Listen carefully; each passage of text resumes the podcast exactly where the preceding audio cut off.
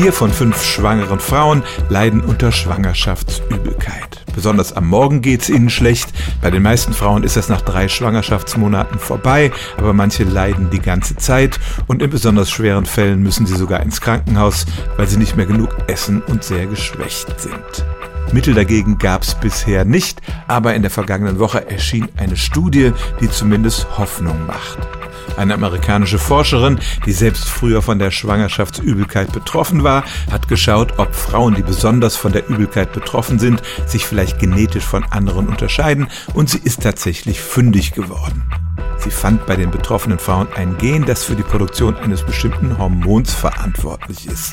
Das soll eigentlich dafür sorgen, dass der Körper der Mutter das Baby nicht abstößt, aber wenn es zu viel davon gibt, geht's auf den Appetit und sorgt für diese Übelkeit. Aber der Effekt tritt nicht auf bei Frauen, die schon vor der Schwangerschaft ein hohes Level von diesem Hormon haben.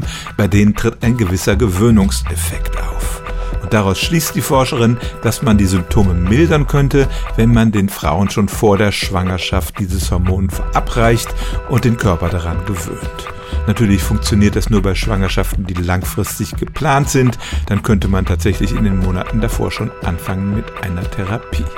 Aber immerhin, es ist der erste Ansatz, ein Medikament zu finden gegen die von vielen Frauen gefürchtete Schwangerschaftsübelkeit. Stellen auch Sie Ihre alltäglichste Frage unter stimmtz.radio1.de.